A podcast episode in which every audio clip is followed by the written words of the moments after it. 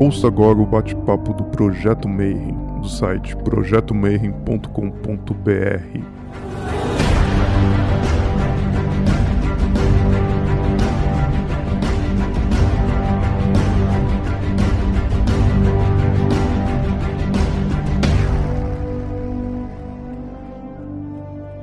Bom dia para você que é de bom dia, boa noite para você que é de boa noite, boa tarde para quem estiver assistindo isso aqui no YouTube depois.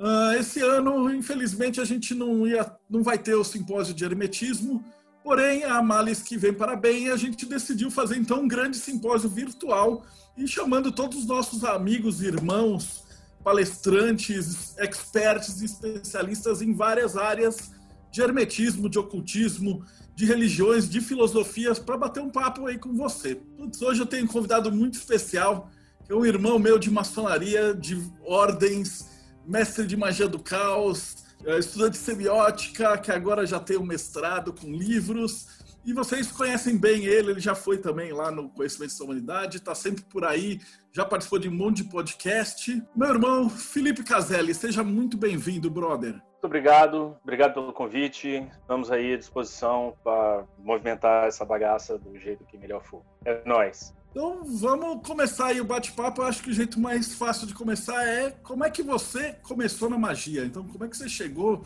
até esse livro de super-heróis e religiões, né? Começo da magia é uma coisa muito doida, né? Porque, assim, se, você, se a gente for puxar mesmo, não dá para saber exatamente aquele momento, porque se você começa a puxar e começa a entender que lá, quando eu era molequinho, que eu ia pro catecismo, obrigado pela mamãe, né? Mamãe brigava aí no catecismo. Só que eu chegava no catecismo, a leitura que eu tinha daquele negócio todo já era diferentona. Eu tinha umas perguntas que incomodavam pra caramba o, o, os catequistas, os padres e tal. O pessoal já via que tinha um negócio diferente. Agora, eu, eu lembro muito, assim, de quando eu estava no terceiro ano do ensino médio, né? Eu comecei a ouvir a galera falar sobre bruxaria que era Wicca, na real. Eu acho que, igual a mim, deve ter muita gente por aí que a, a Wicca foi a porta de entrada. Né? Eu lembro que, coisa de quanto tempo atrás? Coisa de 20 anos atrás, a Wicca era a porta de entrada para muita gente, né? Ai, mas aí era bruxaria. Porra, aquilo bateu legal, né? Pô, bruxaria, como é que é isso? Né? Deve ser um negócio muito doido. Aí eu conversei com um cara que me apontaram como sendo um cara que entendia, e aí quando eu conversei com ele, ele falou: não, você tem que procurar esse cara aqui é, me deu o um nome de um cara, um telefone, e eu fiquei de procurar aquele cara com aquele nome, aquele telefone. E aí eu mudei para Vitória, eu sou do interior do Espírito Santo. Eu, eu nasci e cresci na roça, é, até os 16 anos. Aí com 16 anos terminei o ensino médio, vim para Vitória, vim cursar Direito. Eu não sabia direito o que eu queria fazer da minha vida, Aí a família falou assim: se você não sabe o que você quer fazer, vai fazer direito, que era todo mundo, a família envolvida com esse negócio de direito.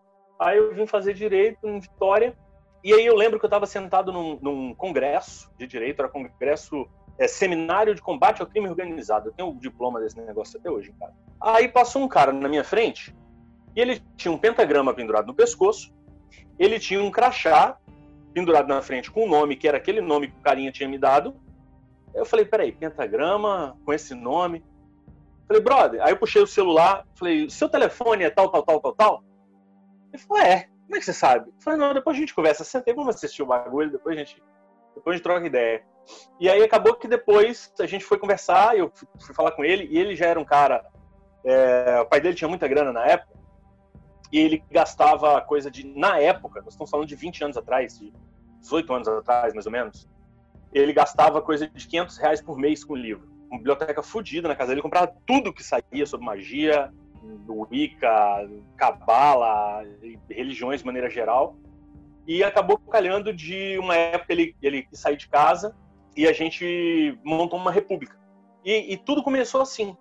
Nessa república chamou um outro cara que tinha sido iniciado na Umbanda, tinha mediunidade desenvolvida. Aí esse cara começou a receber umas entidades dentro de casa e a gente tipo, meio que abriu um terreiro no, no, no quintal dessa casa onde a gente alugou para morar, que na verdade era um sobrado e aí no sobrado tinha uma laje no fundo. Então a gente ia todo mundo pra essa laje, botava as cadeirinhas em volta, e aí começou a chegar amigos. Teve uma época que a gente tinha um grupo de mais ou menos umas oito, nove pessoas, que se reunia tipo, todo sábado à noite para conversar com as entidades que eram recebidas por esse amigo nosso. E, e em paralelo a isso, estudando tarô, cabala, diversas outras vertentes, técnicas e perspectivas. É, e aí, nessa época, mais ou menos, eu acabei largando o direito, porque não, não me identifiquei com o curso. Mas no direito eu tinha conhecido a filosofia, fui fazer faculdade de filosofia. E aí a vida foi, foi me levando, assim. Você estava com um livro novo agora sobre super-heróis e religiões, que é onde a gente vai chegar daqui a pouquinho. Mas antes de chegar nele, eu tenho uma pergunta que o pessoal sempre faz, que é a sua magia favorita é a magia do caos, né? E a sua definição de magia, qual é? De magia ou de magia do caos? Das duas. Na magia do caos é, é interessante. A gente estava fal falando um pouquinho antes de começar a gravação, mas eu já falo disso há bastante tempo. Eu lembro que da primeira vez que eu fui palestrar no simpósio de hermetismo, isso foi em 2013, se eu não me engano, eu já falei sobre isso, assim, que é cada praticante de magia do caos, se você for perguntar o que é magia do caos, vamos dar uma resposta diferente. Isso é interessante, porque dá treta depois, eventualmente, né? Mas é, eu acho que uma das graças da magia do caos é isso. A magia do caos vai acabar permitindo que as pessoas tenham uma perspectiva que é própria. O jeito de fazer, de cada um fazer, é diferente do outro. E aí eu vou, vou chegar lá e aprofundar isso. Mas a forma como eu entendo a magia, eu gosto muito da definição dada pelo Alan Chapman, porque depois ele explica muito bem e fica muito compreensível, quando ele fala que magia é a arte, a ciência e a cultura de provocar mudanças de acordo com a vontade. E aí mudanças na sua realidade. É, a grande questão é o que, a gente entende como realidade, o que, a gente entende como mudança, o que, a gente entende como arte, como ciência e como cultura. É, é, é aí que pega, na explicação do que é cada uma dessas coisas, que faz toda a diferença. Eu vejo como sendo profundamente fenomenológico. Eu venho falando isso em algumas lives que eu tenho participado. Eu acho que a escola filosófica que mais se afina à magia do caos é a fenomenologia, que eu acabei eventualmente estudando em paralelo com os meus estudos de magia durante a faculdade. Quer dizer, é uma das, das disciplinas que eu mais curti na faculdade, uma das, das escolas filosóficas que eu mais me identifiquei foi fenomenologia. Tanto é que o meu trabalho de mestrado, que é o, o meu livro é resultado desse trabalho, é parte dessa perspectiva fenomenológica. Então, a perspectiva fenomenológica vai considerar que, para além da pergunta sobre o que é a realidade enquanto fato, é o sentido que a gente dá à realidade que a gente percebe. Então, a realidade na fenomenologia, muito mais do que o fato, do que um elemento externo que é inquestionável, que é dado, que é posto e refutável, mais relevante que isso na perspectiva fenomenológica é você entender como isso que é dado é dado para a consciência que percebe esse dado. Porque você dizer que tem um objeto que aparece à sua percepção, não necessariamente vai dizer o que, que esse objeto significa, qual é o sentido desse objeto para você. Muito pelo contrário. O mesmo objeto, percebido por pessoas diferentes, tem um sentido completamente diferente. Tem um exemplo que eu ouvi na, na época da graduação, que é de um livro muito interessante chamado Conhecer é Criar, do professor Gilvan Fogel, da Universidade do Rio, se não me engano, onde ele dá o seguinte exemplo. Ele fala da laranja. Ele fala assim: o que é a laranja? Você tem uma realidade fática da laranja, mas que ela não é evidente. Por quê? Cada pessoa que olhar para a laranja vai intencionar essa laranja, vai interpretar, essa laranja vai aparecer para esse indivíduo a partir de um sentido que a consciência desse indivíduo dá a esse objeto. Então, se você vira para a mãe de família e fala assim, o que, que é isso? Ela vai dizer, olha, isso é uma laranja que serve para fazer suco, para dar para o menino beber, que tem vitamina C, não vai gripar. Aí você bota na mão de um biólogo e fala, o que, que é isso? Ele fala, vai falar, isso aqui faz parte do órgão reprodutor do pé de laranja. Aí você bota na mão do feirante, o cara fala, isso aqui é uma mercadoria, que eu vou vender, ou fazer dinheiro para pagar as contas de casa. Aí você bota na mão de uma criança, ela bota no chão e sai chutando, para ela é uma bola de futebol. Então a laranja não é em si nada.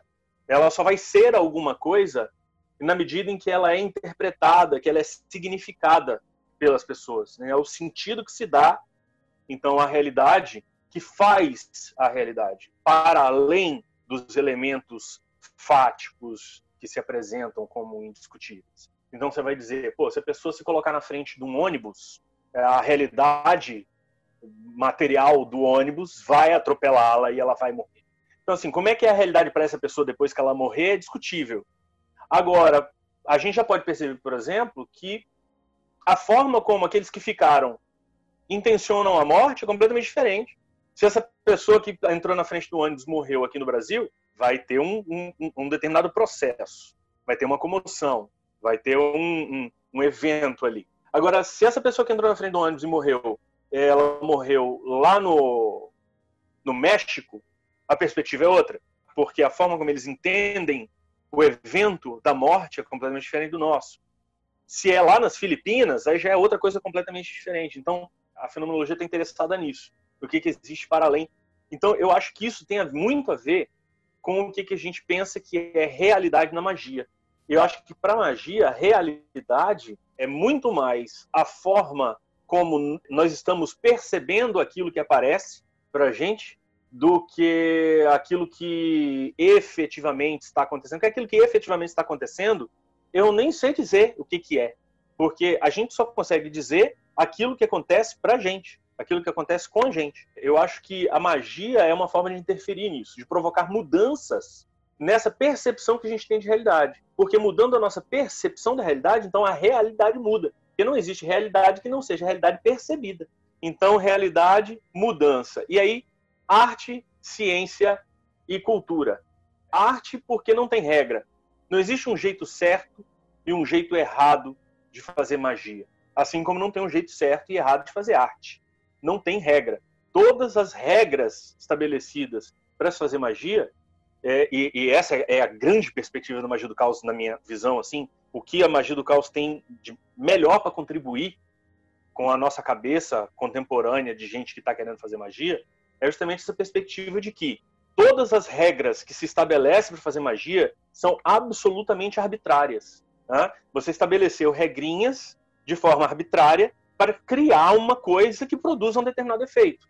Agora, por que, que é assim e não assado? Né? Então, na magia do caos, por exemplo, é muito consolidada a questão da gnose. Ah, você precisa entrar em gnose. É um negócio que vai ser proposto lá o Austin Osman Spare, na verdade, dentro dessa, dessa linha de trabalho, mas que na verdade vem sendo proposto por várias outras pessoas aí, mas o Spare, dentro da magia do caos, é tido como esse cara que propõe isso. Ah, você precisa, então, entrar em gnose para destravar os seus poderes mágicos. O que, que seria entrar em gnose? Entrar num estado alterado de consciência. Então, até essas que são assim pedras fundamentais da magia do caos, dá para questionar também. Precisa entrar em gnose para fazer magia? Quando você faz, por exemplo, você pega um boneco voodoo você vai espetar o boneco voodoo, você entrou num estado alterado de consciência? Quando você vai entregar um despacho, você entrou num estado alterado de consciência? Sabe? Então, assim, existem vários ritos mágicos que a gente não precisa entrar num estado alterado de consciência para colher resultado daquilo. Assim como na arte, por exemplo, ah, o que é pintar? Ah, não, pintar é você pegar um pincel, né? Coisar na tinta aqui e ir riscando com esse pincel e fazendo um desenho com o pincel na tela. Aí vem o, o Jackson Pollock, bota a tela no chão, enfia um pedaço de pau dentro da lata de tinta e deixa respingar na tela. Pronto, tá pintando também. Também é pintura, sabe? Não, mas tá errado. Pô, tá errado? Não, o cara tá pintando. É o jeito dele de pintar. Sabe? Os quadros dele valem milhões de dólares hoje. Ele vai dizer que o cara não pintou? Que a magia vai trazer isso. Então, magia é arte. E, e uma das principais razões para ser arte é justamente isso. Não tem regra. Na verdade, o fundamento da magia é a imaginação, a criatividade e a força de vontade. É o quanto você consegue fazer aquilo valer para você. É, é, ciência, porque pode ser corroborado com a experiência dos outros. Eu faço um rito que funcionou para mim. Aí eu viro para você e falo assim: olha, bicho, faz o rito, faz desse jeitinho que eu fiz aqui, vê aí o que, que acontece. Aí você faz, funciona para você também. Então tem um método para seguir que se você repetir, você vai colher um resultado semelhante. Ciência é isso. Repetindo o mesmo procedimento, seguindo a mesma metodologia, você vai colher um resultado semelhante. A perspectiva de que magia é ciência passa por isso. Né? É o fato de que pode ser corroborado pela experiência dos, dos pares, como a gente diz dentro da academia. E é cultura, porque a partir do momento que você começa a dizer que você faz magia, a partir do momento que você começa a fazer magia, você precisa lidar com os efeitos que isso vão produzir no teu mundo, na tua vida, na tua relação com as outras pessoas. O próprio fato, por exemplo, de você dizer eu faço magia, eu sou um mago, produz impactos. É, você jogar uma, uma, uma pedra dentro de um, de um, lago, né? Vai produzir as ondas aí de, de, de impacto nas suas relações. Vai ter gente, por exemplo, que vai se aproximar de você e vai ter gente que vai sumir. Fala, eu não quero, esse cara não, quero mexer com essas coisas não, tô fora. Então, isso tem a ver. E aí, quando você começa a se aprofundar na magia, você começa a entender que os acessórios que você utiliza, que as roupas que você veste, a cor da roupa que você veste, os lugares que você frequenta, as bebidas que você ingere, a comida que você ingere, tudo isso pode ser feito de forma mágica. Então, se você, na verdade, diz que é um mago, tudo isso deve ser feito de forma mágica. Né? Você deve comer magisticamente, que é a questão da consciência. Né? A sua consciência tem que estar presente todo momento da sua, da sua vida. Então você tem que estar consciente daquilo que você está comendo, tem que estar consciente daquilo que você está bebendo, consciente de onde você está indo, do que você está vestindo, do que você está usando de forma geral. Né? E tudo vira magia. Então por isso que também é cultura. Né? Você se insere num conjunto de, de atos e relações diferentes. Você começa a fazer magia. Então por isso que eu gosto muito dessa definição de magia como a arte, a ciência e a cultura de provocar mudanças na nossa realidade. Como é que você chegou na religião a partir dessa ideia de, de história da arte, de, de magia do caos? No começo, a minha busca pelas religiões era, na verdade, eu sou, eu sou muito introspectivo. Né? Em linguagem junguiana, vamos dizer assim, introspectivo é aquela pessoa realmente que é voltada para dentro. É, é, meio que como se a realidade interna fosse mais relevante do que a externa. Então, é, eu sempre procurei as coisas para mim. Sempre foi uma busca pessoal primeiro, antes de ser uma busca para tentar estabelecer uma verdade que eu pudesse afirmar para os outros. É, eu queria as explicações que me satisfizessem. Então, o primeiro impulso, na verdade, foi esse sabe? Assim, de, de buscar as diferentes coisas. Mas tinha uma coisa lá atrás de entender que se você tem duas pessoas dizendo duas coisas completamente diferentes sobre me o mesmo fato, vamos dizer assim, entre aspas, as duas dizendo que estão certas, é, a lógica simples, é a lógica aristotélica mais básica, me dizia que uma dessas duas pessoas tinha que estar errada. Se eu estou dizendo uma coisa e você está dizendo o oposto, não pode ter. É, o que, eu pensava na época? Né? Não pode ter uma possibilidade dos dois estarem certos ao mesmo tempo. Então eu comecei a buscar outras, outras formas de interpretar as experiências com o sagrado. Primeiro, por uma questão de quem é que está certo, porque o que, que eu preciso pegar para mim.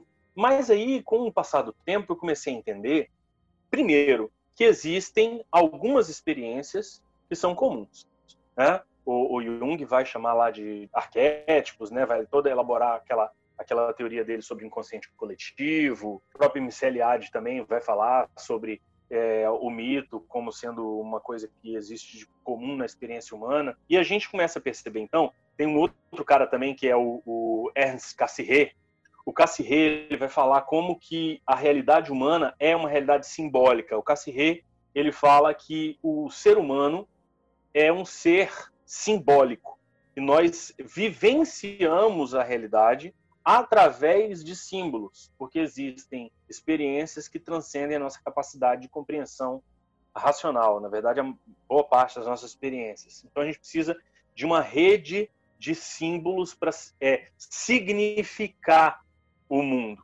É, porque a gente vive no mundo, mas a gente não é o mundo como os animais. Os animais vivem no mundo e eles são o mundo, né? Porque de alguma forma eles estão programados para repetir sempre os mesmos padrões. É, o ser humano não. O ser humano está ontologicamente aberto. Significa dizer que eu sou absolutamente livre para apresentar os padrões de comportamento que me bater na telha. Estava tendo até, inclusive, recentemente uma discussão com relação a essa questão de natureza humana, porque é, no século XX você tem toda uma história da filosofia dizendo que não existe natureza humana. E depois vem uma psicologia comportamental, uma biologia né, do comportamento também, dizer que não, existe, existe natureza humana, sim, existem elementos que são comuns. Mas aí fica uma coisa meio no meio do caminho, porque assim, existem alguns elementos que são meio que comuns aos indivíduos, mas que dentro do que é comum existe uma liberdade de expressão do comum. O, o Jung ele dizia, é, quando ele falava de arquétipo, que o arquétipo é uma estrutura formal, né? e enquanto estrutura formal ele precisa de um conteúdo para preenchê-lo. E esse conteúdo que vai preencher o arquétipo é o conteúdo da cultura. Por isso que, aparentemente, as religiões, as culturas são muito diferentes. Mas quando você olha de pertinho, você vai identificar inúmeros elementos que são semelhantes, porque a experiência humana no mundo tem muitos elementos semelhantes. Então, quando eu comecei a entender isso, eu comecei a ir atrás, e aí não apenas através da fenomenologia e da fenomenologia da religião especificamente, mas também através da magia do caos que me dava isso também, que era o quê? Peraí, então, então, qual que é o elemento comum? Nós estamos falando de magia. Pô, o cara que, que é hermetista diz que faz magia. Mas tem um outro cara ali que é da bruxaria que está falando que faz magia também. Mas aí tem um outro cara ali que é de uma outra vertente qualquer que também diz que faz magia. Aí tem a magia africana, aí tem a magia nórdica, aí tem a magia. Peraí, então o que é magia nessa porra? Se as práticas são diferentes. Não, então existem alguns elementos que são comuns Aí eu comecei a me interessar por isso. Quais são os elementos que são comuns à experiência humana a partir de determinadas coisas que a gente quer fazer no mundo?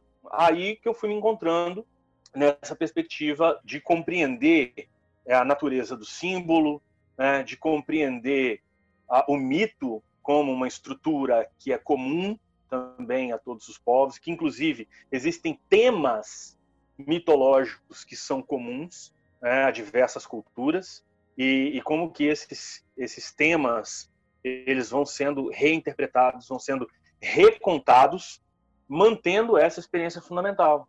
Porque a experiência humana no mundo possui alguns elementos, e isso não é difícil perceber. Porque até mesmo quando você pega uma filosofia mais, como é que eu vou dizer, menos, menos oculta, menos esotérica, você pega a filosofia, essa filosofia acadêmica mesmo, Aí você vê, por exemplo, a filosofia começa lá atrás, na Grécia Antiga, começa lá com Tales de Mileto. Mas aí Tales de Mileto e os coleguinhas dele recebem um nome na classificação lá da história da filosofia, que é eles são pré-socráticos. Porque aí depois tem um cara que chama Sócrates. Então todo mundo que veio antes do Sócrates é pré-socrático. E aí depois do Sócrates é pós-socrático. Quer dizer, não, não existe esse termo, mas é, é, é lógico, né? Então, quer dizer, o Sócrates, de alguma forma, faz um negócio diferente aí. E o que, que, é que o Sócrates faz de diferente na filosofia? O Sócrates é o cara que vai começar a fazer perguntas que são tipicamente humanas, são perguntas que se referem especificamente à experiência humana no mundo e que, portanto, são perguntas que são relevantes até hoje. Até hoje a gente continua fazendo as mesmas perguntas que o Sócrates fez. Tipo, o que é justiça? O que é verdade? O que é virtude? Como viver uma boa vida? Né? Como é que a pessoa passa de um estado de ignorância para um estado de conhecimento? Essas eram as perguntas que o Sócrates fazia 400 anos antes de Cristo e a gente continua fazendo até hoje. Então existem alguns elementos na nossa experiência, na nossa vivência, que eu identifico, eu, eu, eu, eu identifico, não, estou aí na esteira dos caras que começaram a identificar que existem elementos comuns a essas experiências humanas. E o que, que são essas, essas experiências comuns? Qual é a forma como a consciência humana construir uma narrativa sobre esses elementos comuns, construir um conhecimento sobre eles e como que esse conhecimento ou como essas experiências e esses mitos podem auxiliar a gente na nossa vida. Né? Como é que eu posso utilizar a magia? Eu vejo muita gente se interessando por magia por motivos que eu não acho muito legais, assim, para dizer o mínimo. galera que se interessa por magia porque para ser tipo, Ed, sabe? Assim, ah, eu me interesso por magia porque magia é um negócio estranho, então eu quero ser estranho também. Eu quero. Ah, outro se interessa por magia porque quer ver se consegue papar aquela guria que ele tá afim. Tem outro que quer ver se consegue deslanchar a conta bancária. E tem o outro que quer. Sabe, sempre tem alguns interesses estranhos. Assim. Minha, minha caminhada mostra, me, me mostrou sempre que isso é extremamente contraproducente. Eu acho triste muito triste. A galera que curte, estuda, pratica magia e é fissurado com Harry Potter. Eu acho bastante triste. Por que, que eu acho triste? A galera vai se revoltar com o que eu vou falar. Mas eu acho triste. Por quê? Porra, você imagina, velho. Eu tô aqui, né? Querendo descobrir os mistérios do universo, né? Tô querendo descobrir a magia, o mundo da fantasia, da porra toda. Aí eu vou pro reino onde acontece as magias, o reino da, da fantasia, o reino encantado, né? Chego lá, o que, que é essa porra desse reino encantado? Um caralho de um colégio interno.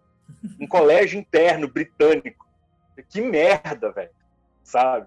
Eu, eu, eu, acho muito, muito triste isso. Mas, assim, todos os grandes mestres estão dizendo pra gente que a magia, de alguma forma, é, é um método para você é, buscar essa transcendência que, que é representado pelo melhor que o ser humano pode ser. Então, magia serve para levar a gente até um lugar que é esse lugar que está representado pelo melhor que o ser humano pode ser. Então, magia serve para a gente melhorar como pessoa. É, agora Sabe? que você colocou esse ponto, é, que é interessante, que tem a ver com o lance dos super-heróis e dos deuses, né? que é a palavra sagrado. Né? Que ela tem essa conotação de te elevar alguma coisa assim. Então, você pode falar um pouquinho mais da, da, da tua opinião dessa palavra em relação a deuses e atualmente, né, que agora os nossos novos deuses são super-heróis, né? A perspectiva que eu tenho de sagrado é dentro daquela visão do Merceliade do sagrado como aquilo que é relacionado ao luminoso. Na verdade, quem começou, quem, quem inseriu esse termo no pensamento, foi um outro fenomenólogo da religião chamado Rudolf Otto, escreveu um livro chamado O Sagrado, onde ele vai fazer uma análise do que, que significa você falar em sagrado, ou entrar em contato, ou ter uma experiência com o sagrado, uma experiência do sagrado, na verdade, né? Porque não é experiência com o sagrado, porque o sagrado não é algo palpável. É, é o sagrado é a experiência. É isso que o, Otto, o Rudolf Otto vai propor. A, a, o sagrado é uma experiência, é uma forma diferente de ver a realidade. Né? Então o Mircea Eliade vai pegar essa ideia do Otto e mostrar como que é, o sagrado ele vai participar daquela dicotomia de sagrado e profano. Então o sagrado é o momento em que as coisas deixam de ser as simples coisas do cotidiano, né, que é o profano, né, que são que é o comum, que é a matéria inerte, e o indivíduo que vive o sagrado, ele vive o sagrado ao perceber nessa mesma realidade, que até agora mesmo não significava nada, um sentido transcendente. Então, naquele elemento da minha vivência, naquele elemento da minha realidade cotidiana, eu identifico uma força transcendente. Essa força transcendente eu percebo como sendo, quer dizer, a pessoa, né, que está nessa perspectiva do sagrado, percebe isso como sendo algo maior, né, é maior do que eu, é uma força maior do que eu e é uma força que atua na minha vida de alguma maneira. É aquilo que o, que o Otto e o Eliade chamam de o inteiramente ou totalmente outro.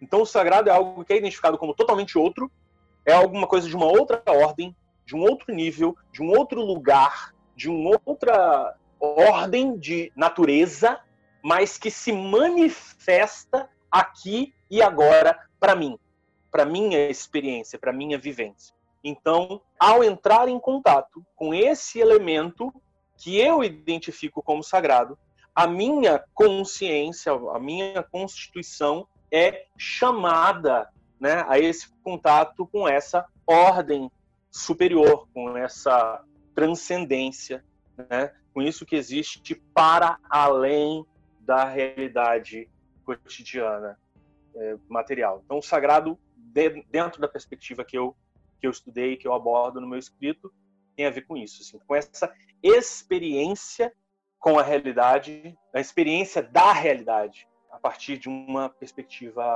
diferente, identificando nessa realidade algo outro.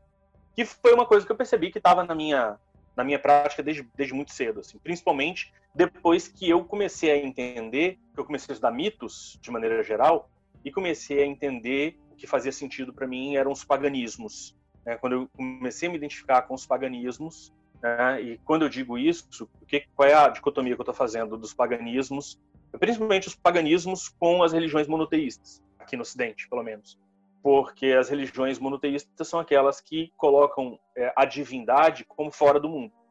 Né? Esse mundo é, é, é a matéria, não tem nada de sagrado aqui. Na verdade, o reino de Deus é uma outra coisa e Deus está lá em um outro lugar. Aqui não tem Deus. E essa é, na história da humanidade, não apenas uma perspectiva relativamente recente, como também é uma perspectiva que não é, é, tão absolutamente hegemônica como algumas pessoas gostam de fazer parecer.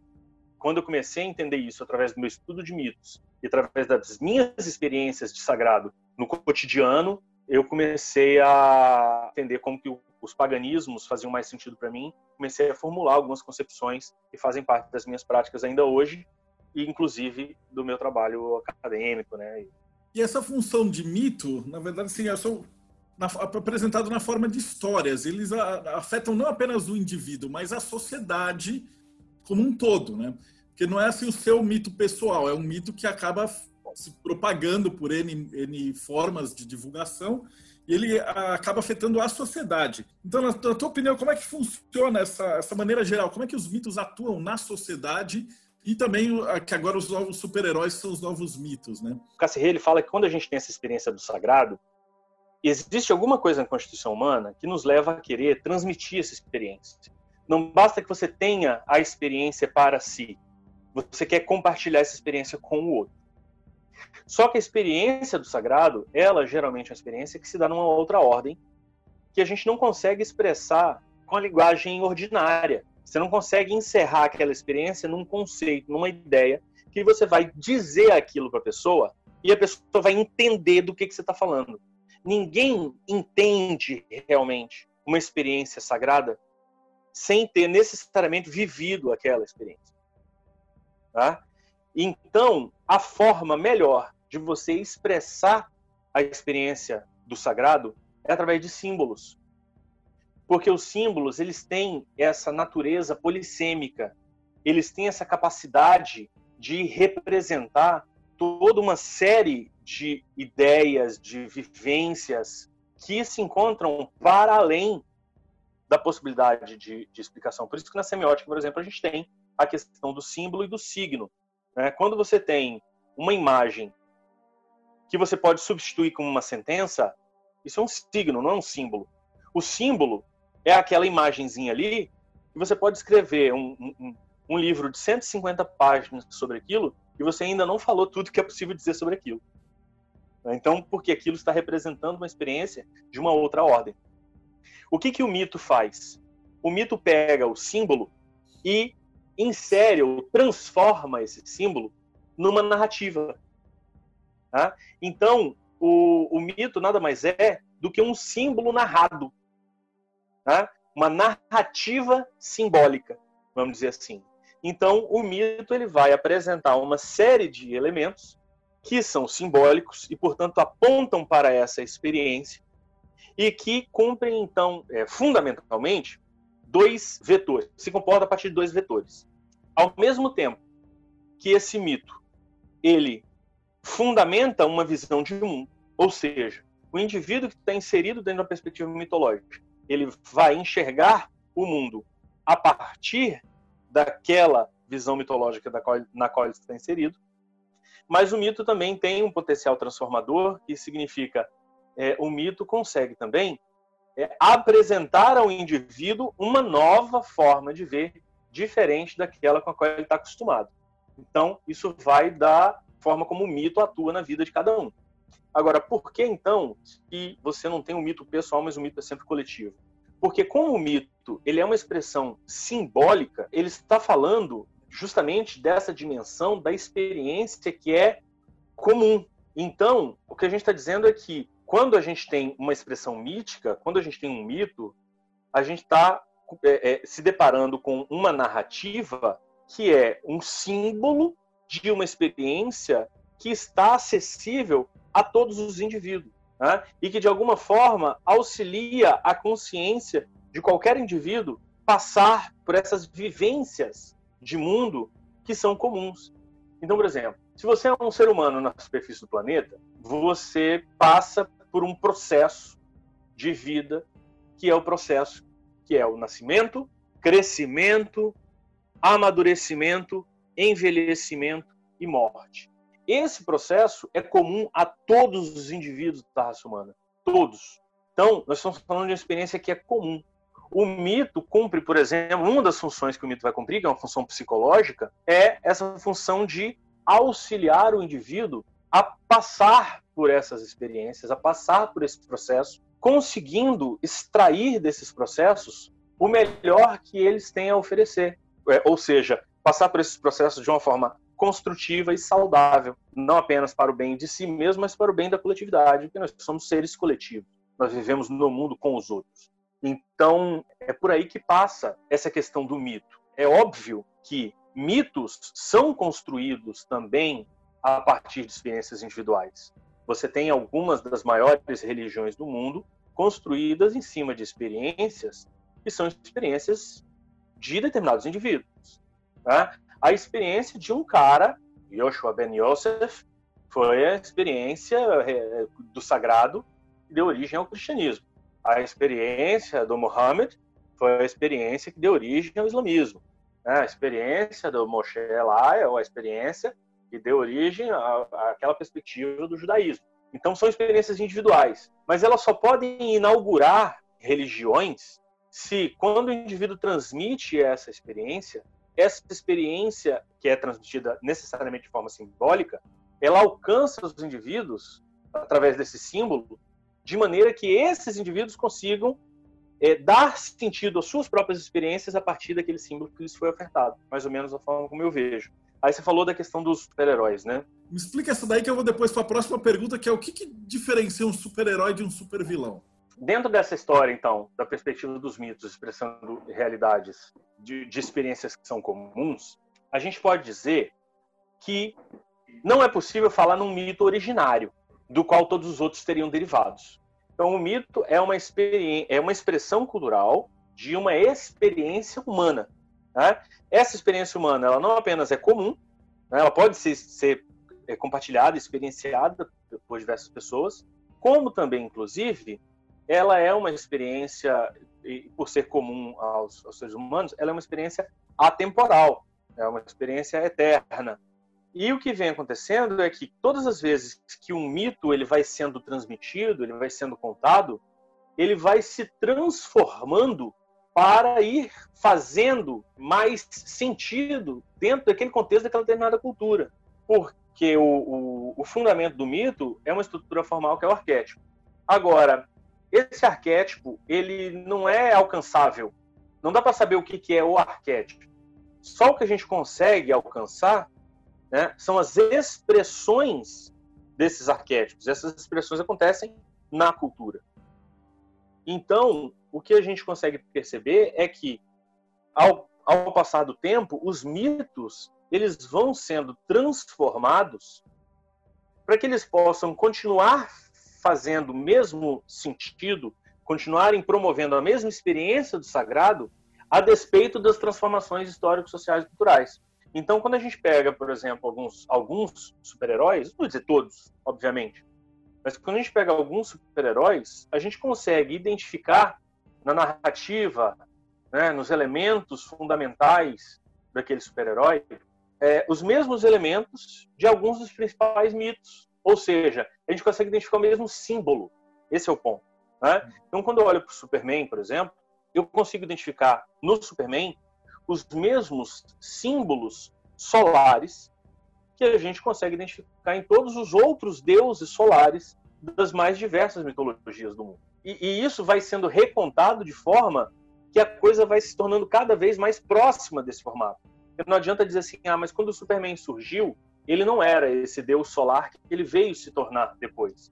É claro, porque quando ele surgiu, ele, o, o, os indivíduos que o criaram, né, o, o, Joe Schuster e o Jerry Siegel, eles não criaram o Superman com a intenção de ressignificar o mito do deus solar.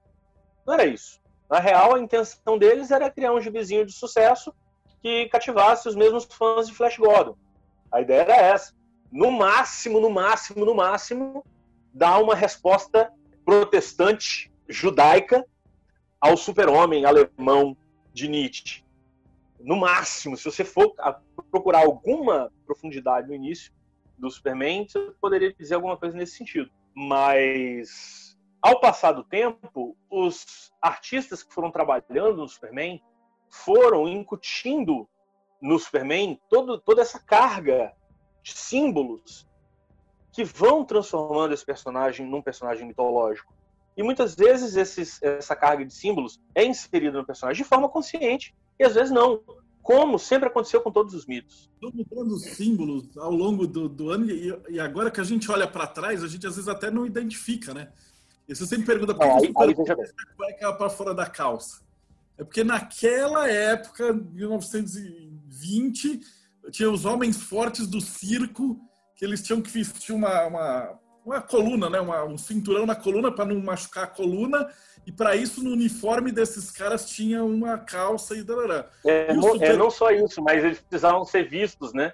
Lá da arquibancada, lá do final, eles precisavam ser vistos, claramente vistos. Então tinha que ser aquela cueca com a, a cor diferente, para ah, você identificar que aquilo lá, aquele pontinho lá é uma pessoa. Mas sim, tem isso, tem isso. Mas é, é mais interessante do que a roupa, porque assim, mesmo quando Superman e Batman, que são dois dos, dos heróis que eu analiso no meu trabalho, é, mesmo quando Superman e Batman perdem a cueca por cima da calça, porque eles eventualmente perdem, o Superman e o Batman do 952 não tem cueca por cima da calça, ainda assim tem alguma coisa desses personagens que permanece. Por mais elementos que você acrescente, por mais elementos que você retire, existe uma essência do personagem que permanece, que se não estava lá desde o começo, ela vai ser colocada pouco depois, vai permanecer até o final. Então, por exemplo, o Batman quando surge, ele surge porque você tem o Superman surgindo um ano antes no gibizinho Action Comics, que como o próprio nome diz, era para ser um gibi com historinhas de ação. Então você tem um homem forte, o Superman. E aí você tem um outro gibizinho concorrente que se chama Detective Comics, que eram histórias de detetive. E aí você tem um personagem com capa fazendo muito sucesso no gibi ali do lado. Então a gente precisa de um personagem com capa aqui também no nosso gibi de detetive. Então o Batman surge como esse detetive com capa. Né? Mas aí no começo, por exemplo, o Batman não usa arma de fogo. Lá no começo, nas primeiras histórias dele, ele usa arma de fogo como qualquer detetive de gibi daquela época usava arma de fogo. Depois vai ser acrescentado na história do personagem a aversão que ele tem por armas de fogo porque foi a, o que matou os pais dele. Isso passa a definir o personagem mais do que aquelas primeiras historinhas definiam. Né? O personagem passa a ser definido como aquele indivíduo que não usa armas de fogo e não mata. É por isso que os fãs ficam revoltados, por exemplo, quando chega um Zack Snyder da vida e faz uma merda daquela que ele fez no cinema, né? do Batman pegando a metralhadora e metralhando todo mundo. Aquele não é o Batman. Né? Foge da essência do personagem. Você compreende que é uma realidade paralela, que é uma outra coisa. Mas quando o fã vai no cinema ver o filme do Batman, porra, filme do Batman é um a cada não sei quantos anos. Então você quer ver o, a essência do personagem representado ali. Então tem isso assim. Você tem alguns elementos que vão sendo fortalecidos com o tempo. E esses elementos vão sendo fortalecidos com o tempo, a despeito desse fortalecimento de determinados elementos ser feito de forma consciente ou não por parte dos autores, dos artistas responsáveis pelo personagem, a mesma coisa acontece com os mitos. Os mitos, quando eram contados, eles vão sendo transmitidos e eles vão se transformando.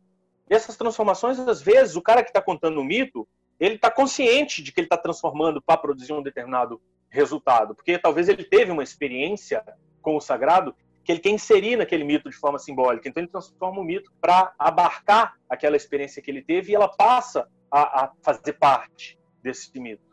É por isso que também isso vai, vai mudando, por isso que as, as, as questões são diferentes de uma cultura para outra. Dependendo de para quem você está falando a respeito dessa experiência do sagrado, você vai dizer de um jeito. Né? Me disseram uma vez assim: ah, por que, que as coisas que Jesus falou são tão diferentes das coisas que Buda falou? A primeira explicação, mais fundamental, é Jesus estava falando para judeus do Oriente Médio. Buda estava falando para é, indianos, hindus né, de, de, Extremo Oriente. Então, daí, pode, eles podem ter tido exatamente a mesma experiência. Mas na hora de transmitir, você vai transmitir a partir da cultura que você tem inserido para pessoas que também estão inseridas naquela cultura. Isso vai condicionar a forma de transmissão dessa experiência. Então é isso que é o mito. Por isso que os mitos são diferentes. Mas esses elementos fundamentais, eu costumo dizer, por exemplo, que o, o personagem solar, o personagem solar, ele sempre vai representar a trajetória humana pela vida. Porque a trajetória humana pela vida é simbolicamente representada pela trajetória do Sol. Tá? Nós estamos aqui vivendo dias e noites, o Sol vive dias e noites, a gente tem uma batalha fodida para enfrentar, para no final a gente morrer e, quem sabe, ressuscitar do outro lado. É a mesma coisa que o Sol faz. E, e é curioso, porque a gente pode perceber que a experiência que a gente tem, às vezes, contradiz o nosso conhecimento. Porque a gente sabe, hoje, quem tem mais de dois neurônios, sabe que, do ponto de vista da Terra com relação ao Sol, o Sol está parado. Né? Nessa relação Sol e Terra, o Sol está parado e a Terra que está girando em volta dele. A gente sabe disso. Depois dos cálculos matemáticos, geométricos, depois de toda a história da astrologia, da astronomia, da astrofísica, a gente sabe disso. Mas a nossa experiência direta nos diz outra coisa. A nossa experiência direta nos diz que eu estou parado aqui e o Sol está passando. Essa experiência direta que representa uma vivência que causa um determinado impacto no indivíduo, a despeito do conhecimento que ele possa ter a respeito do funcionamento do universo. Então, eu sei que é, o Deus solar vai sempre representar essa questão de você lutar, lutar, lutar para atingir o ápice, mas em determinado momento você vai cair, e quando você cair, você vai para o reino dos mortos, porque veja bem, é, o Sol está passando daqui, daqui para lá, e aqui é exatamente isso, é o leste é ali. Então, o Sol passou daqui para lá. Aí no outro dia, pensa na cabeça, na cabeça do homem primitivo. Né? O homem, antes de desenvolver conhecimentos é, geométricos e essa porra toda, que, que usaram para medir o negócio. O Sol nasceu ali e passou para lá. E sumiu. Sumiu daquele lado de lá. Mas aí, no outro dia, ele aparece do lado de lá de novo. Como é que ele apareceu do lado de lá se ontem eu vi ele passar para lá e eu não vi ele voltar? O que, é que você deduz? Olha, se ele passou para lá e eu não vi ele voltar, então ele voltou por baixo. Se ele voltou por baixo, o que, que tem aqui embaixo da terra? Por embaixo da terra onde a gente coloca os mortos. Então aqui embaixo da terra é o reino dos mortos. Então o sol passou pelo reino dos mortos e saiu do outro lado. Significa, ele morreu, foi no mundo dos mortos e voltou e ressuscitou para trazer um novo dia. Isso representa todos os ciclos, não apenas ciclos individuais, ciclos coletivos. Então, é, o Deus solar acaba representando isso, esse, essa experiência de você ter uma batalha e vencer e morrer e ressuscitar e todo o mito solar é, fala disso. E aí quando viram para mim e falaram assim, você acredita em vidas passadas? Eu digo, é claro que eu acredito. Eu já tive várias só nessa encarnação.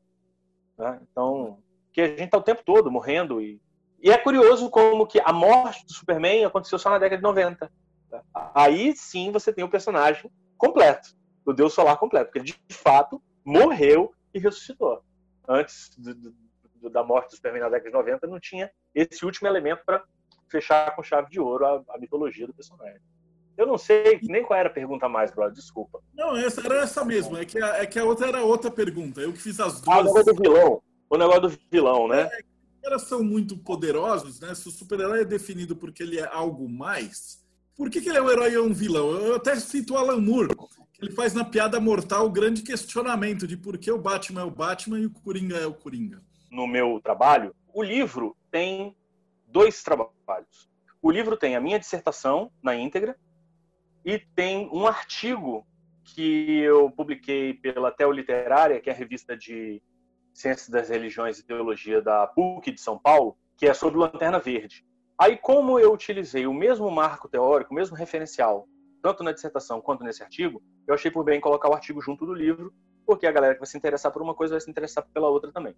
Então, eu tenho três personagens que eu analiso no meu livro, que é o Batman, o Superman e o Lanterna Verde. Só que o Lanterna Verde, a parte do Lanterna Verde que eu vou analisar, é o run do Lanterna Verde do Geoff Jones, que aconteceu ali na primeira década do no finalzinho do primeiro a partir do finalzinho da primeira década dos anos 2000. Se eu não me engano, o Geoff Jones começou a escrever o Lanterna Verde em 2007. Posso estar enganado, não tenho certeza disso não. Mas é mais ou menos nessa época o Geoff Jones começa a escrever o Lanterna Verde, e aí eu, eu, eu escrevo sobre esse, esse run do Lanterna Verde aí, essa versão do Lanterna Verde.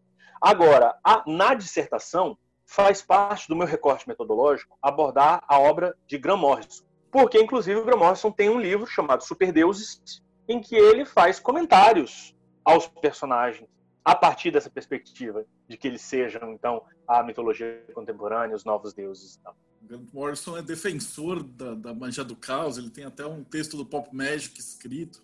Exatamente. É, então, fazia muito sentido que eu pegasse essa, essa, essa linha aí para trabalhar. E aí, é, quando eu vou analisar o Batman, eu analiso o Batman a partir de uma história específica que o Graham Morrison escreveu, que é o Batman Asilo Arkham. E a história do Asilo Arkham começa quando o Coringa toma o controle do Asilo Arkham e a única exigência do Coringa é: olha, eu liberto os reféns se vocês prenderem o Batman aqui dentro com a gente, porque aqui é o lugar dele. Ele é tão doido quanto a gente, então é aqui que ele tem que estar. Então vocês prendem o Batman aqui com a gente e tudo vai ficar de boa. E aí o Batman vai lá dentro tentar resolver a, a situação e a gente começa a entender então como é que se dá essa dinâmica entre o herói e o vilão. Da perspectiva do Superman, a gente tem o grande vilão que é o Lex Luthor, que é um pouco meio como que a sombra do herói. Então, o vilão, ele se define, o vilão de um, de um herói solar, ele meio que se define como uma negação do herói. Então você tem o herói como principal, o herói como o representante desses elementos criativos que desenvolvem, é, que expandem, que incrementam, né, que valorizam a vida, o viver. E, e, o vilão vai ser sempre construído como uma negação aos valores que o herói representa. Né? Isso dessa perspectiva do herói solar.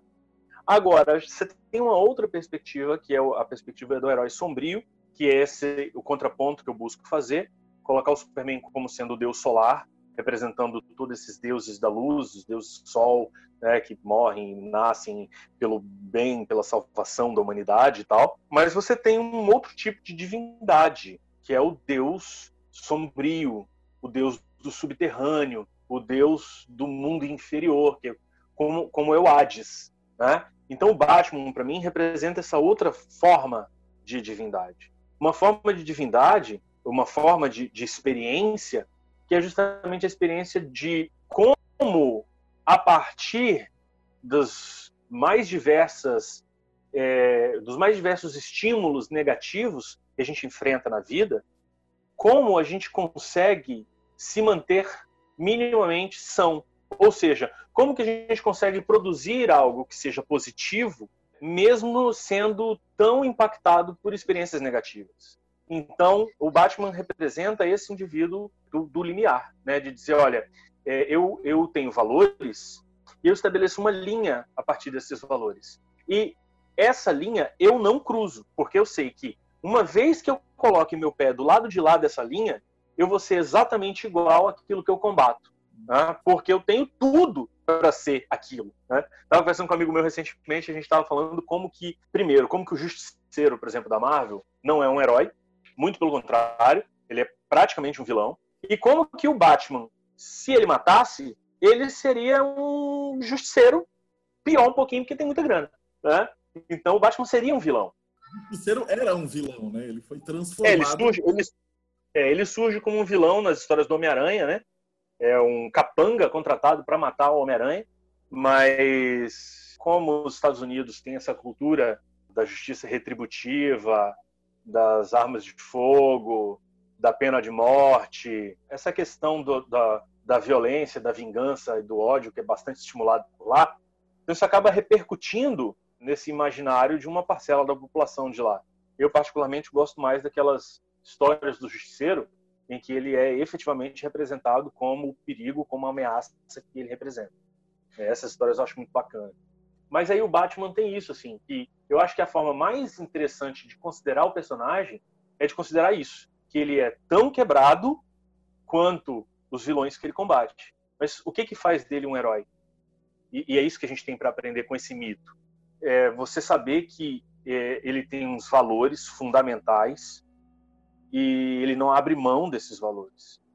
E por não abrir mão desses valores, ele acaba se tornando uma figura que consegue construir algo de positivo quando aqueles que ele combate é, não conseguem fazê-lo. Muito pelo contrário, se é, é, sucumbem a essa a essa perspectiva sombria, vamos dizer assim, e acabam representando um lado totalmente negativo, destrutivo, no pior sentido da palavra, né?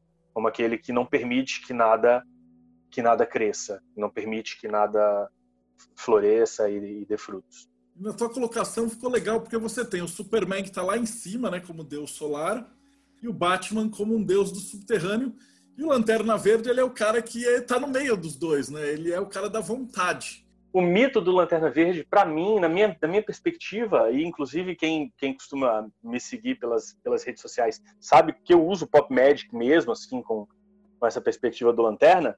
E, e para mim, o Lanterna Verde é, a despeito de uma parte da mitologia do Lanterna Verde que eu não curto muito, que é o fato do Lanterna Verde ser um, um policial, no fim das contas, né? porque é isso que ele é, ele é um policial. Mas, para além disso, eu identifico na mitologia do Lanterna Verde a magia. É uma forma de representar o que que significa magia. Porque o que é o Lanterna Verde? Se a gente pensar bem. Ele é um cara que ele tem uma ferramenta de poder, como todo mago tem, principalmente da perspectiva da magia cerimonial. Né? Ele tem um, um, um, um acessório, que é uma ferramenta mágica, e esse acessório faz o quê? cria coisas que afetam a realidade dele. E como é que ele faz para criar essas coisas? De posse dessa ferramenta mágica, ele utiliza a criatividade dele para imaginar uma realidade nova. E essa realidade vai ser tão forte quanto for a força de vontade que ele tiver para sustentar esse construto mental que ele criou. Magia é isso.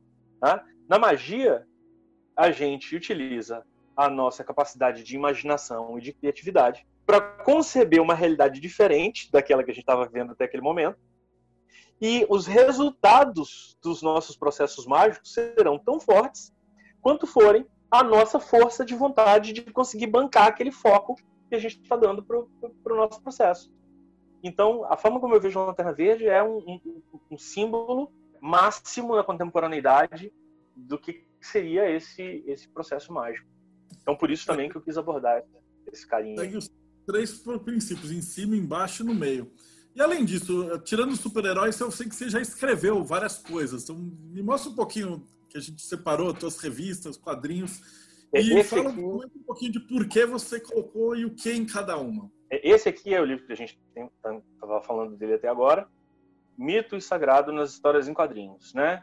que é o produto da minha dissertação de mestrado e daquele artigo do Lanterna Verde. Uma abordagem, é, tem escrito embaixo, uma abordagem fenomenológica, que é o ponto de vista que eu, que eu adotei para fazer essa análise. Então tem isso. Um pouquinho antes de lançar esse livro, que esse livro é desse ano, que é o do, do, do processo de finalização do mestrado. Mas ano passado, graças a um, uma coisa que eu já tinha começado a escrever e acabei continuando ao longo do mestrado e lancei ano passado, ano passado saiu esse daqui, ó, é um outro livro meu. Esse livro eu escrevi para ser didático. Ele se chama Ideias sobre Deus, um guia introdutório à filosofia da religião. É um livro que eu escrevi para ser didático, para aquela galera que fala assim: poxa, eu queria saber mais ou menos o que os pensadores ocidentais já conceberam a respeito de Deus, a respeito da religião e a respeito do sagrado. Então eu, eu fiz uma seleção dentro daquilo que eu achava que era. Assim, a minha seleção passou um pouco pelos caras de quem eu gostava, e quando eu falo sobre algum cara que eu não gosto, eu achei que ele era meio que fundamental. Não, esse cara tem que estar no livro, porque ele apesar de eu não gostar muito do ponto de vista dele, ele representa um, um ponto de vista muito importante nessa história do pensamento. Então eu tentei apresentar cada um desses pensadores da forma mais neutra possível, vamos dizer assim, né? apresentar a ideia deles por eles mesmos, sem expressar nenhum juízo de valor, para que a pessoa pudesse conhecer o que, que é cada ideia de cada pensador, sem nenhum tipo de viés, puxando o saco para nenhum lado nem para outro. Então, nesse livro tem Sócrates e Platão, Aristóteles, Agostinho, Tomás de Aquino, Descartes, Immanuel Kant, Feuerbach, Karl Marx, Wittgenstein, Freud, Nietzsche e Jung são todos os pensadores que estão nesse livro Ideias sobre Deus, um guia introdutório à filosofia da religião. Além dos livros, eu, como fã de quadrinhos, e, e até uma coisa interessante, assim, que eu, eu cheguei no mestrado, quando eu consegui finalmente realizar e vários interesses da minha vida que eu não achava que podiam, poderiam ser conciliados, na verdade podiam. Né? Eu tinha esse interesse em quadrinhos, eu tinha esse interesse em filosofia, eu tinha esse interesse em religião, mas não uma religião como instituição estabelecida, mas a religião como contato com o sagrado, como experiência pessoal. E não achava que essas coisas poderiam ser conciliadas. E aí no mestrado eu descobri que podiam e, e consegui fazer essa conciliação, né? Filosofia, é, experiência do sagrado e histórias em quadrinhos. É, e então eu acabei retomando toda uma perspectiva, assim, que eu achava que o quadrinho era só hobby, acabou virando objeto de estudo e pesquisa científica, mas eu acabo que, como fã mesmo de quadrinhos e como pesquisador e investigador, eu gosto de escrever também umas histórias em quadrinhos. Então eu tenho algumas coisas publicadas, tem umas coisas que saíram de forma independente, eu devo ter alguma coisa aqui em casa, mas já são coisas assim que estão esgotando estoque e já fica um pouco mais difícil de, de conseguir comercializar. Mas por uma grande editora, que é a editora Draco, eu cheguei a publicar uma história nessa coletânea aqui, que é a Imaginários em Quadrinhos, volume 2, que inclusive essa capa da coletânea, a coletânea são oito histórias, mas essa capa, ela representa a minha história, a história que eu escrevi. A história se chama é, A Dama Escarlate e a Cidade do Povo Sem Alma. E é um faroeste narrado em cordel. Né? Então, é, foi uma, uma das minhas primeiras experiências com grande, com uma editora maior, assim, publicando de forma não não independente. Aí depois disso, eu publiquei uma história que me rendeu um frutos bastante interessantes, e foi nessa coletânea que se chama Na Quebrada, quadrinhos de hip hop. A minha história que eu escrevi para esse para essa coletânea é uma história que se chama Um Conto de Duas Cidades, fazendo alusão obviamente, ao conto de Charles Dickens, e é uma história que tem como pano de fundo a questão da cultura do picho, pessoal que faz pichação. Essa história me rendeu uma citação no canal do pessoal do Meteoro Brasil e me rendeu também um convite para participar de um documentário, um curta documentário sobre demofobia social, que foi realizado pela produtora Distrito 11. E um dos meus trabalhos mais recentes saiu nessa coletânea aqui, que se chama Sangue no Olho. Qual que era a proposta dessa coletânea? A coletânea se propunha como uma coletânea de histórias de faroeste, só que é, faroeste só como clima, mas são histórias que se passam no Brasil, todas elas, e em momentos diferentes da história brasileira. Então, você não tem aquele faroeste americano clássico. Você tem o clima de faroeste, uma narrativa estruturada, todas as histórias se estruturam em narrativas que fazem referência às mesmas narrativas de faroeste, mas contando histórias da realidade brasileira. A minha história nessa coletânea se passa no começo do século XX, no ciclo da borracha na Amazônia. O que, que, que eu imaginei? O, o faroeste americano é o homem branco indo para o leste para procurar ouro e se deparando com os índios. Tá? É, na realidade brasileira, eu pensei que seria um faroeste aqui. Um homem branco indo para leste, para dentro da Amazônia, para pegar o ouro branco, que era a borracha, e se deparando com os índios. Então eu construí uma história nesse, nesse sentido. Então são algumas das histórias que eu escrevi e tem uma no prelo aí para sair a qualquer momento sobre um cara muito querido aí do pessoal da magia, e quando tiver mais informações, puder falar mais a respeito, eu comento. Maravilha. E ah, depois eu pego com você os links de tudo. Quando isso sair no YouTube, vai estar. Tá, uh, você olha aqui na descrição, tá, tá todos os links isso aí. E como é que o pessoal te acha? Se quiser falar com você, conversar, bater o um papo. Eu sou super acessível pelo Facebook e pelo Instagram. Assim. Pode chegar lá que eu tô, tô à disposição. Acesso pelo celular e, e sou mó agarrado com, com com, com essas redes sociais. Eu não consigo muito participar de grupo, cara. Grupo de WhatsApp, grupo de Telegram, grupo eu não consigo participar. Mas se a pessoa chegar e mandar mensagem direto para mim, eu respondo numa boa, sem problema nenhum. Então é só me procurar Felipe Caselli no Facebook, né? Também no Instagram, Felipe Caselli, acho que só tem eu lá. E, e além disso, tem a fanpage Hermeticaus no, no Facebook, que hoje já está contando com mais de 4 mil, 4.100, mais de 4.100 seguidores a página, que é uma página assim, super despretensiosa mesmo, começou como um projeto super despretensioso, de vez em quando eu compartilho coisa lá, nem tem tanta disciplina para ficar compartilhando, mas que a galera segue, porque de vez em quando eu estou postando umas coisas lá, tudo que eu produzo eu, eu coloco lá, então a galera consegue, consegue alcançar numa boa. Então, Hermete Caos no Facebook e a conta do Instagram, Magia do Caos. Se você vai no Instagram, coloca o arroba Magia do Caos, é minha também. Então, se você quiser me seguir lá, a continha, não apenas minha conta pessoal no Instagram, mas a, a aqui eu compartilho as coisas mesmo de magia, é a conta Magia do Caos. Maravilhoso. E para a gente finalizar, que conselho que você dá para o cara que está te assistiu agora, está acompanhando aí essa série de, de, entrevistas e palestras, e o cara quer começar na magia ou está começando agora, que conselho que você daria para essa pessoa? Olha, o principal conselho que a pessoa que está começando vai ouvir de um mago do caos, e aí eu acho que esse conselho pode até ser comum, assim, com mais pessoas que estão na perspectiva da magia do caos. Eu não sei o que os outros convidados que falaram de magia do caos é, falaram nesse momento, mas eu, eu entendo que eles concordariam comigo. Que é o seguinte: não, não fica só estudando, não. Estudar é bacana, é importante, é necessário, mas tem que botar a mão na massa, tem que praticar. Porque a compreensão racional, ela não tira a gente do lugar. Né? Lembra lá do, do.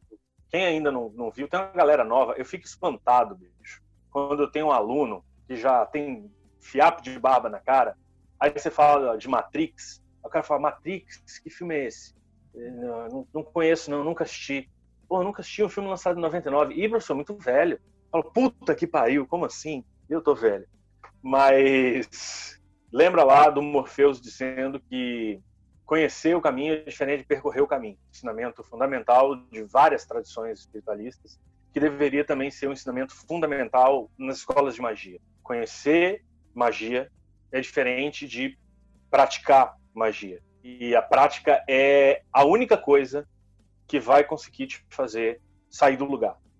Porque enquanto você ficar só lendo e adquirindo informação, você está enchendo o tanque de combustível, mas está parado. Então, é, vai enchendo o tanque de combustível com a leitura, com o estudo, mas bota a mão na massa, já começa a praticar, sabe? Pega esses livros que são mais introdutórios, em Magia do Caos, Hoje a gente tem o Libernu e o foi publicado pela, pela editora Penumbra, então está acessível, está disponível. É, o, Libernu, ele começa de um ponto muito introdutório, assim, os primeiros exercícios do Libernu estão acessíveis para qualquer pessoa. Então pega um, um, livro desse, não precisa ser Libernu, é só um exemplo. Pega um livro desse, pega esses exercícios mais fundamentais e vai praticar, senão não adianta nada. Perfeito, Eu não tem nem que finalizar, foi maravilhoso. Brigadão, oh, assim, mesmo por tudo. Foi muito massa. E o, o Rafa está me lembrando que eu sempre esqueço. Se você está aguentando e assistiu toda essa palestra, tem que dar like e, e seguir a tela. Todas essas coisas de youtuber que o Léo faz muito melhor que eu. e eu só tô aqui entrevistando a galera. Mas brigadão, Caselli, de coração. Então, para você que assistiu a gente até agora, muito obrigado. E acompanhe com os outros bate-papos de diversos outros assuntos sobre hermetismo. E até mais.